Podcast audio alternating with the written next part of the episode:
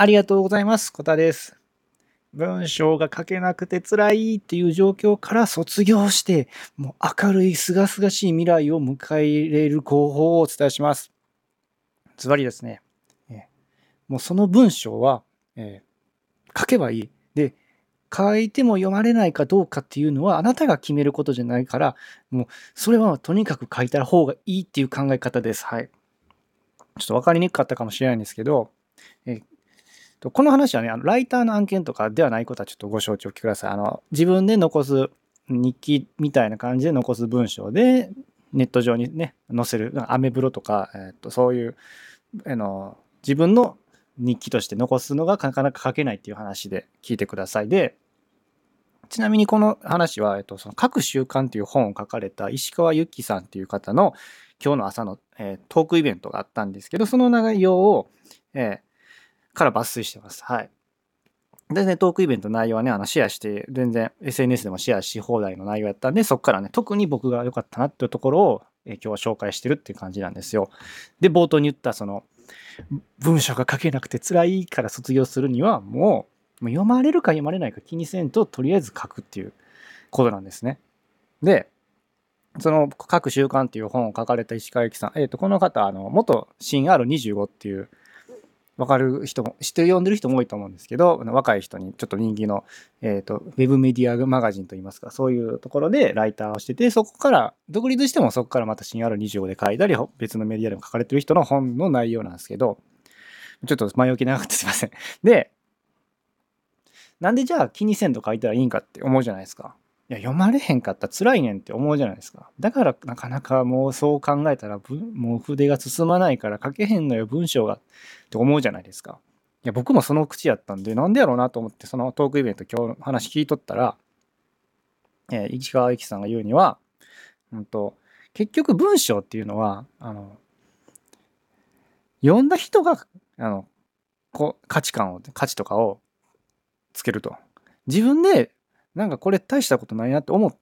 たことも書いたことあったらしいんですけど、でもなんか知らんけどめっちゃツイートでいいねもらったことがあるんや。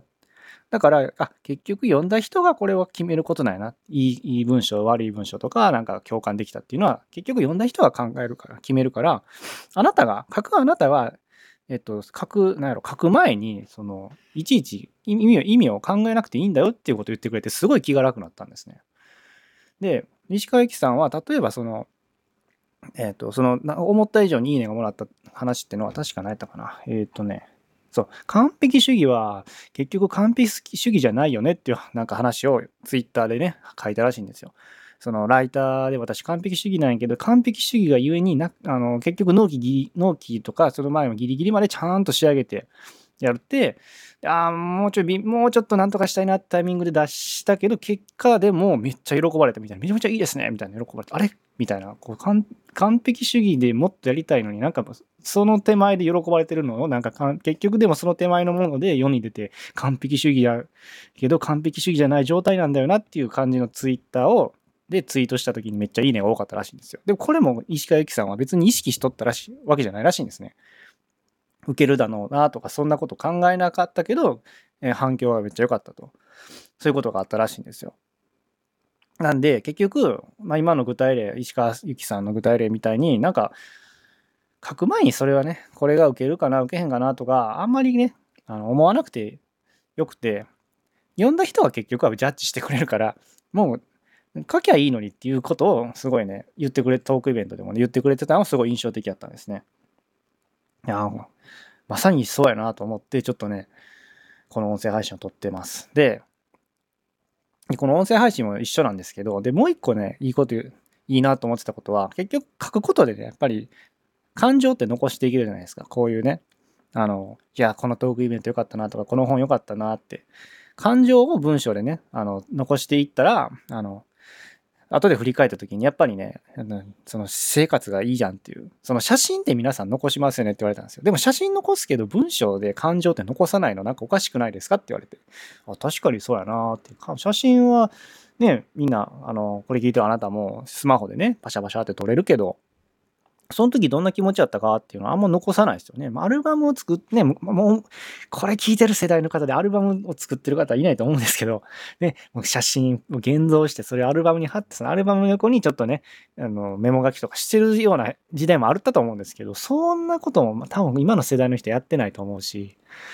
で、聞いた時に、ああ、その、まあ、最初に言ったその、書く人が意味をつけるんじゃなくて結局読んだ人がね意味付けするから書こうっていうこととで書くだけで結局こうやって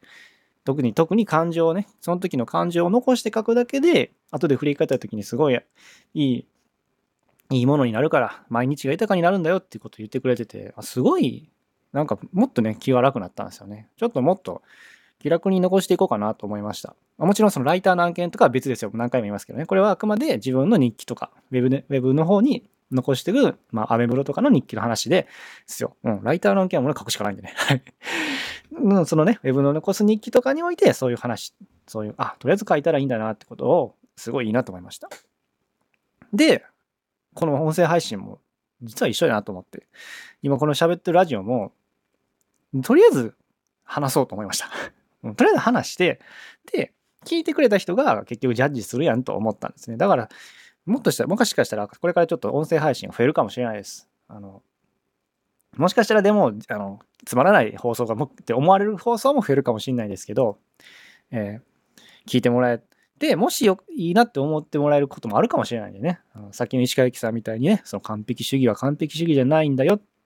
ていう話みたいに、なんか思わぬ反応がもらえることもあるかもしれないんで、うん、なるべく僕もね、ちょっと音声書く文章もそうやし、音声配信でももっと文章をね、書く、感情か、感情を残していきたいなと思いました。はい、ということでね、これもね、えー、今日2本目のラジオなんでね、ちょっとペース上がっていくかもしれないんですけど、また聞いてもらったら嬉しいです。はい。ということで今日の話は、もう文章が書けなくて辛いよから卒業するための、卒業できる、もう明るい未来が迎えられる方法っていうことで、えー、ズバリもう、書く時にそんなこれが読まれるか読まれへんかいい文章悪い文章って意味を自分で考えるんじゃなくて結局とりあえず書いてもうそれを読んだ人がもうジャッジしてくれるからとりあえず書いたらいいんだよっていう話でした。はい。で、なるべく文章っていう感情っていうのは残していけば毎日が豊かになるよね。後から振り返れるから、あ、こんなこと私思ってたんだなって思えるから、なんか、なんかいいよねって。うん。未来の自分のために文章を残していこう。毎日が豊かになるよっていう話でした。はい。ということでね、概要欄にちょっと、えっと、このね、トークイベントの、えっと、その、ツイッターの方で僕がずっと、えー、実況みたいな形でね、あの、まとめを書いていってるツイートがあるんでね、それちょっとリンク貼っとくんで、それ読んでもらったらどんな内容やったかってわかると思うんでね、あの、よかったら読んでもらえたらなと思います。はい。いや、すごい良かったんでね、その各週間の、石川由紀さんの各週間っていう、本ももちろん買ったんですけど、あ一応あの画像、えっ、ー、と、このじゃあ放送の画像を各週間の本の画像にしときますんで、まあでもあの、その、ね、概要欄に貼ってるツイートのリンクを読んでもらったらもうほとんど内容わかります。はい。あの、本当もうすごいですよね。もう、それももちろん今日の朝のトークイベントは無料やったんですよ。無料でやって。まあ、本は僕僕はもちろん買ったんですけど、無料でほとんど本の内容言ってくれてたんでね、本当に分かりやすくてよかったなと思って。はい。じゃあ本当にあ、そうやな。だから概要欄に、えっ、ー、と、石川由紀さんのリンクを貼っときます。そっちの方がいいですね。で、石川由紀さんのリンクとその下に僕の実況ツイートね、貼っとくんで、あの、ちょっとわかりにくか、わかりにくかったらあれなんですけど、一応ちゃんと書くようにしてるのでね、こっちが石川由紀さんのリンクです。で、こっちが僕の実況したツイートです。です。わかるように書いとくんで、えー、よかったら見てください。ということでね、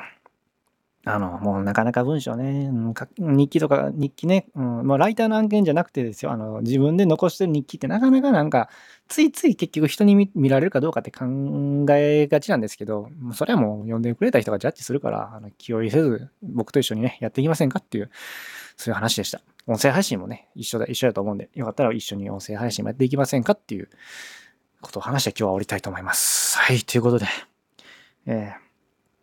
こんな感じでね、あの在宅ワークとかフリーランスでも役立つようなね、話をね、うん、これからもしていきたいと思うんで、えー、よかったらいいねボタンを押してくれたら嬉しいです。はい。よろしくお願いします。ということで、最後まで聞いてもらってありがとうございました。次回もまたよろしくお願いします。それではまた。バイチャ